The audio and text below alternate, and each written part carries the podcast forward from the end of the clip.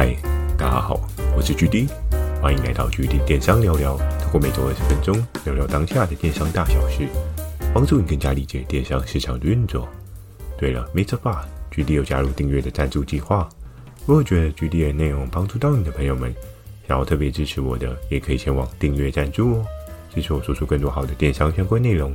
如果想要询问的电商相关问题，也可以在 Mr. Boss 留言板留言给我。懒得打字的话呢，Firstory 也有推出新的语音留言功能，期待大家可以给我更多不同的建议。好的，我们正式进入今天的主题。今天这一集啊，要来跟大家聊到的是，同类型的商品越来越多人做是好事吗？我们在电商的经营过程当中啊，选品这件事情是每个人都会遇到的事情，也是每个要卖课程的人。多半都会跟你说：“哎、选品很重要，对不对？”但是选品到底重不重要？理论上这件事情是真的蛮重要的。但是选品这个过程啊，每个人的方法不一样。有的人可能是按照数据去选品，有的人按照感觉去选品，有的人按照问卷去选品。每个人的选择没有所谓的谁对谁错，只有对应的那个选品的方式啊，适不适合你？因为在这个过程当中，每个选品都有它的。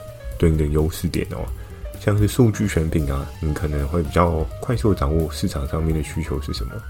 你说除了数据选品以外的那些选品方式，比如说感觉啊，又或者是你用其他方式去验证你的选品啊，那些就不 OK 吗？当然，数据我们知道是最直观的，你可以知道什么样的东西正在增加搜寻量，那你用这样的方式去做，你的效益理论上来讲会是最大化。但有时候问卷啊，或是一些比较深入性的选品啊，诶，有可能你对那个领域市场非常非常的了解。那这件事情啊，多半我觉得会是一个更厉害的地方。怎么说呢？比如说你今天挖掘到了这一个市场上面隐藏的商机，那就包含像是宠物的世界好了。宠物的世界里面的话，我相信在还没有那么多人热络养宠物的过程当中。诶，或许这一块的领域并未被开发哦。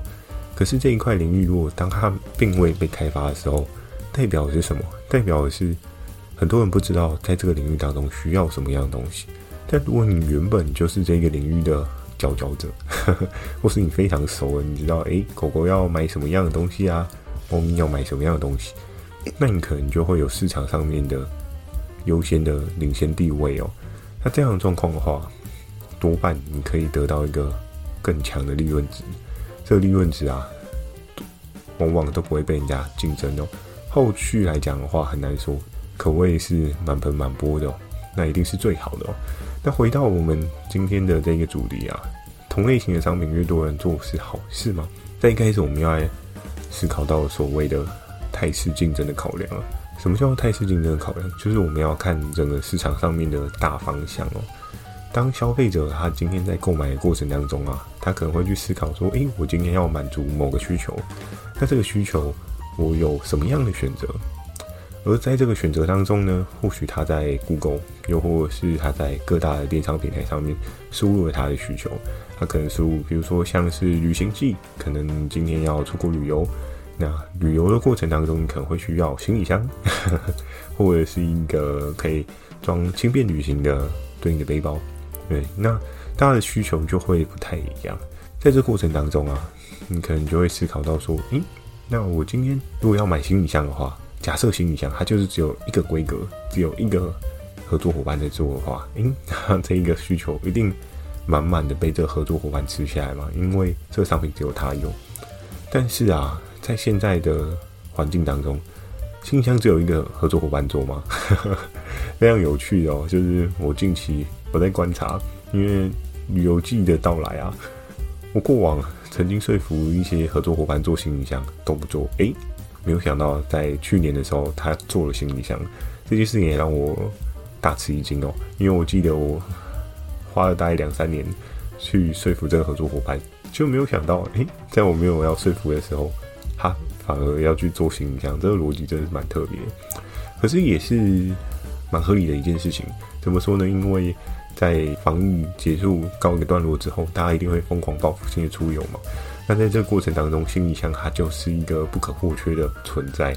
除非你今天是一种轻旅行，你今天可能只是想说去那边体验生活，你并不打算在那边有比较多的购买啊，又或者是带比较重的行李，那或许你可以用背包啊，一些比较大的手提包去取代你这一趟旅行哦。但 多半啊，如果今天是一个中长途的旅行，又或者是你今天是要去那种。北美线啊，又或者是一些极地看极光，对不对？你要是没有个行李箱，应该很难吧？你还是要带很多行李出去啊。所以在这个过程当中，我们就可以看到行李箱它在这个市场上面就有一个强烈的必要性哦。但是也是因为这样强烈的必要性啊，开始涌入各式各样的合作伙伴去做这样的商品。而在当市场上面提供者变得越来越多的时候，会发生的事情是什么？会发生的事情就是消费者同时他这个需求要提供给谁？哇，这件事情就是一个问号喽。对，消费者可能他开始会去做些功课。诶，我今天如果要买行李箱，我应该要买有牌子的行李箱，还是我今天要买白牌行李箱？那什么样的行李箱它的 CP 值是比较高的？什么样的行李箱它的机能性是很强的？像是在应该是今年、去年的时候，行李箱的。整个规格啊，哇，大开！呵呵，我看到各式各样的行李箱，我觉得哇，好酷哦！怎么说呢？像早期我们行李箱不是都方方正正的嘛？但在去年的时候，我就有看到，诶，行李箱它开始有一些长方形，简称“胖胖箱”吧，对不对？如果大家有在买行李箱的话，应该今年“胖胖箱”这个词你一定会听过哦。所以在这个过程当中，我们就可以观察到，诶，在这个业内啊，有各式各样不同的选择性提供给消费者。那消费者他到底要选择什么呢？像是以机能性来讲的话，之前还有那个行李箱可以充电嘛，又或者是行李箱它可以正面开。什么叫正面开呢？就是我们多半都是旁边侧边的拉链去打开你的行李箱嘛。但它现在有提供另外一个空间，是你可以把一些东西收集在正面。那这个正面打开的过程当中，它如同像掀盖式的收纳的感觉，你就不需要这么辛苦的去在那边拉拉链哦。所以我们可以看到，在疫情过后啊，这个商品真的是如春笋冒出般的多，也越来越多人做，大家都在抢食市场上面的这一个需求。那消费者他对这个需求他的想象是什么，就不太一样哦。所以在这样的状况之下，就要开始看到的是款式啊，机能越来越齐全。大家在定位的过程当中不太一样，有的人定位就是啊，我就是市场最便宜，对不对？诶，假设是一个传统的行李箱，我定位价格在四五百块，很好入手吧，对不对？以现在以现在通膨的状况来讲的话，四五百块应该是一个好入手的价格区间哦。但是啊，真的四五百块的商品就可以满足消费者的需求吗？那四五百块的行李箱，它 maybe 可能没有充电的功能，也不会有我刚刚所讲到的那种侧开的功能。甚至它的轮子呢，诶，可能也会稍微不太一样。你知道吗？在出国的时候啊，假设你行李箱突然少了一个轮子，哇，这件事情应该是一个超级无敌大的灾难哦，对不对？当然，你可以是说，他今天用两个轮子给你倾斜去做一些支撑就好。可是你知道，当四个角当中缺了一个角啊，你今天这个行李箱要立起来，如果你里面的东西太重了，可能你的行李箱会有。垮掉的问题哦，那所以在这个过程当中，大家在定位就不太一样。我记得我在大学的时候有一个很有名的品牌 s e n s o n e 破墙箱，对不对？我还记得我那时候做写手的时候有写过对应的文案哦，然后就觉得哇，这个 slogan 真的很猛诶，感觉破墙箱这三个字就是可以用行李箱把墙壁砸破一个洞的感觉哦。所以在这个过程当中，就觉得说，诶、行李箱坚固耐用这件事情是非常非常重要。因为你今天，不管你今天是长途或者短途旅行，你应该不会希望你行李箱在运输的过程中爆开吧？那爆开，你这些行李要怎么办？对不对？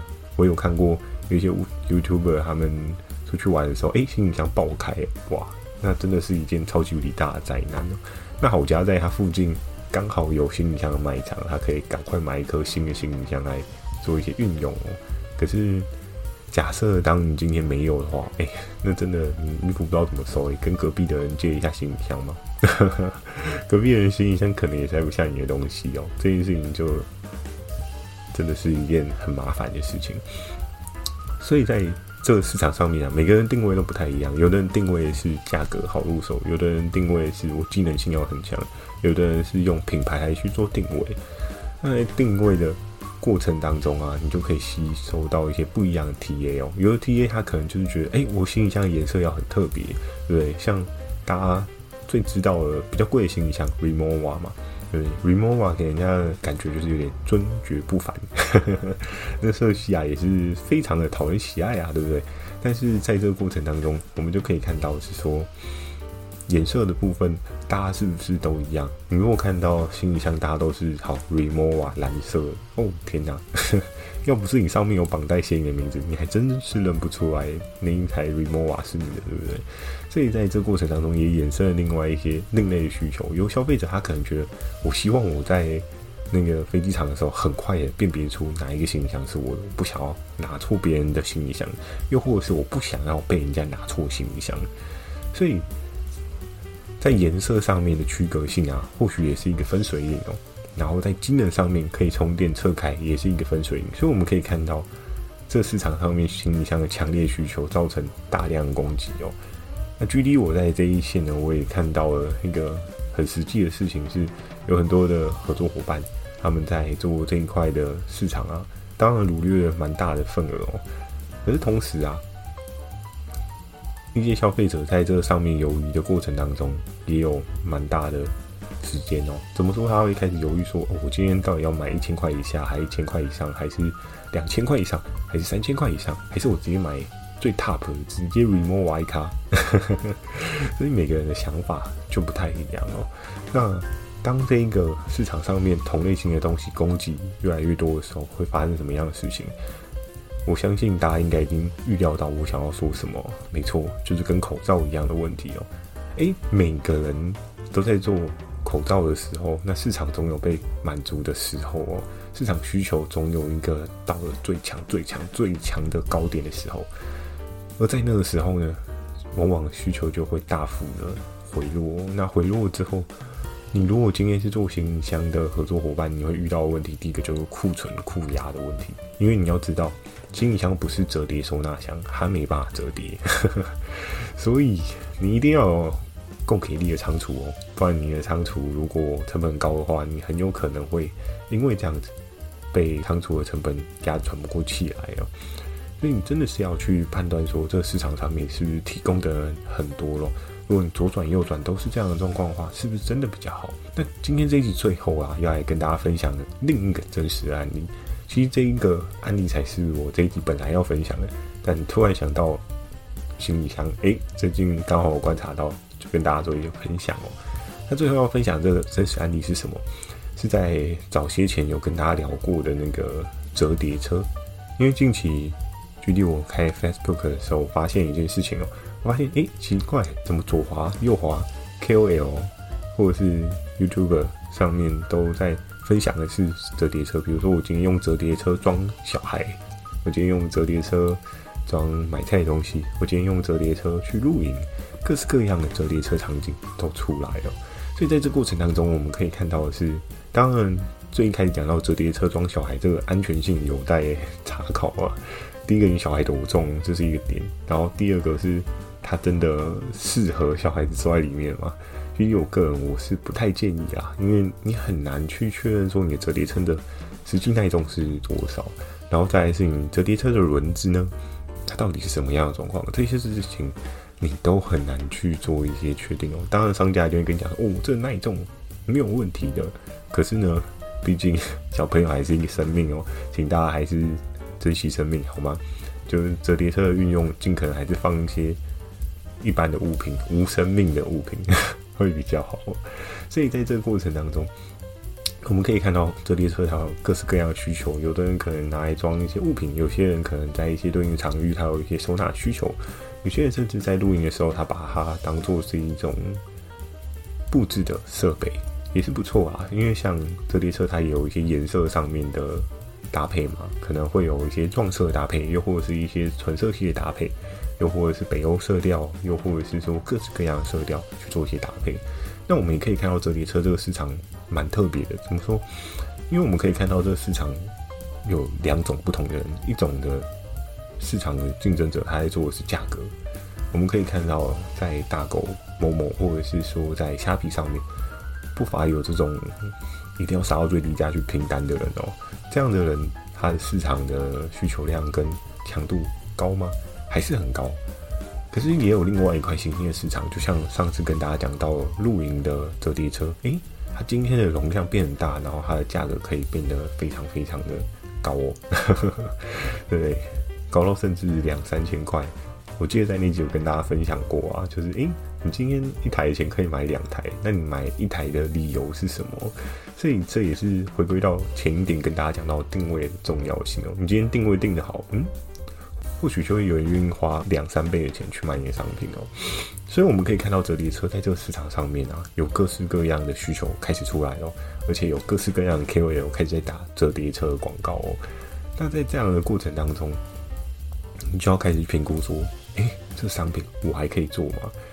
你要思考的是说，今天在下面啊，虾皮有一堆超级无敌强的竞争者去做低价折叠车，然后又有一些很强很强内容型的人也去做折叠车，做高单价。那你今天要做低单价，还是你今天要做高单价的折叠车？当然，以逻辑思考来讲的话，或许高单价的折叠车。你的利润值会是比较好，因为相对你的营收比的状况是比较高的嘛。可是低单价的话，它拼量也会拼得很快，它的流转数也会不错。那相对来讲的话，你的出货能力啊，跟你的人力成本，你就要去做一个拿捏跟思考。那在这个市场上面，如果地板跟天花板都有人在做的时候，你就要开始去思考，是说这块市场你是不是应该要进场哦？怎么说？因为你可能在这市场上面找不到你的定位，除非你今天在这个市场上面你有一个超级无敌强的价格入手，那或许你就可以透过价格去破坏，在这个市场上面达到定锚效应，因为你是全市场最便宜，那大家都来跟你买，那这无可厚非。但先说你一定会出货出得很累，可是。假设你要往天花板的方向去做啊，那你的定位就非常非常重要。已经有人做了更大的折叠车，已经有人做了不同设计的折叠车，已经有人做了韩国式的折叠车，已经有人做了像磁吸专利的折叠车，这一些东西啊，也都卖得不便宜哦。但是他们都有抓到他们对应的市场定位，比如说像是磁吸盖一体式的折叠车，它就是一个市场上面也蛮不一样的定位。那它就是讲到说。你盖子不见的话很麻烦啊，你还要再去跟人家买，所以与其这样的话，你倒不如一开始就买这个好固定、好收纳，甚至是这个盖子不会不见的折叠车哦。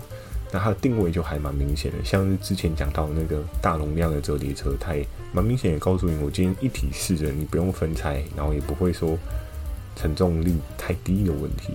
那他们都有各自他们的定位，所以他们在天花板都拥有各自的一片天哦。可是，如果假设以这三个方向来讲的话，你要怎么样再去找到新的定位啊？对不对？你今天可能 maybe 有些人会想说，诶，GD 啊，我可以用颜色去做定位嘛？我的颜色跟人家不一样。理论上这个逻辑是可行的，但是你要去思考的是说，诶，你今天做了新的颜色，市场上的接受度好不好？你是否有做过一些基础的试调？不管是发问卷，或者是说你有一些内部私域领域的人。可以告诉你说，他觉得这个颜色美不美，他喜不喜欢这个颜色？因为颜色这件事情真的是很主观的事情哦。比如说，有的人就喜欢蓝色，有的人可能他就喜欢粉红色，有些人他喜欢就是那种米色系的。每个人喜欢的色调都不一样，你很难去在这当中去思考到说，诶，我今天这个色调是不是会中了？那如果你今天要定制一个颜色啊，你没有做过任何试调，诶，这件事情是非常危险的事情哦。如果你觉得这个色很美，然后可是消费者都觉得这个色超丑的，这件事情就是一件很可怕的事情，而且甚至你今天在做一些广告曝光的时候，会有很大的问题哦。所以在今天这一集的最后啊，也要来跟大家分享的是，当一个同类型的商品越来越多人做的时候，你就要用像刚刚这次案例的方向去思考。你今天要用地板的模型去思考呢，还是你今天要用天花板的思考逻辑去思考另一件商品？又或者是你今天在这当中，你有没有找到一个强力基础的定位哦？比如说像折叠车，承重这件事情大家都会写，那是不是真的有人把它拿出来做实际的测试呢？还是有一些暴力破坏测试呢？就像是雨伞好了，雨伞我记得有一个很猛的测试叫做风洞测试，我不知道大家有没有听过这个实验的名称哦，就是他们会把雨伞拿到。类似那种超级无敌强风的风洞去测试，说，哎、欸，如果我今天是一个不晓得几级的台风吹出来强风，这把伞它是不是能够撑得住？哎、欸，在这过程当中，消费者看到实际的实验，他会非常非常的觉得，哦，这把伞就是太威猛了吧，对不对？几级的风都可以撑得住。可是折叠车这件事情，因为大家都会讲说它承重有多少。但是，那你是不是就要用一些比较实际的方式去做一些呈现，帮助你的消费者相信你的东西真的有这么高的承重，又或者是它真的有这么大的空间，又或者是它真的盖子吸得很稳，不会不见。所以在这过程当中，你就要去思考，你如果要做这一个领域的话，你的利基点是什么？具体我个人还是希望你可以找到的是属于你自己独特的利基点啊！你要拼价格哦，市场太多。厉害的角色不是你一般可以打的。当然，如果你有那种上亿的身家，那你可以加油。可是，如果今天当你没有这么强的资金 base，举例，我建议还是朝天花板去做，你可能会比较轻松一点。但是，你一定要想出你自己最强的利基点，那你去做才会，你才会比较知道自己的根本在哪边哦。好的，那今天这一集的分享啊，就到这边。喜欢今天的内容，请帮我点个五颗星。如果想要询问的电商相关问题，也欢迎大家到 MixerBox 留下你的反馈及问题，或是 Firsto 语音留言给我。如果觉得 GD 的内容帮助到你的朋友们，想要特别支持我的，也可以前往订阅赞助哦，支持我做出更多好的电商相关内容。我在 FB 跟 IG 不定期的分享电商小知识给大家，记得锁定每周日晚上十点的 GD 电商聊聊哦。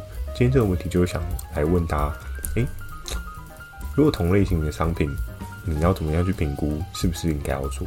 我相信每个人评估点不一样了。我刚刚有提供了对应的评估的方法，也欢迎大家在下方留言，可以跟我做一些分享哦。或许你有一些更新颖的方法，也不一定。祝大家有个美梦，大家晚安。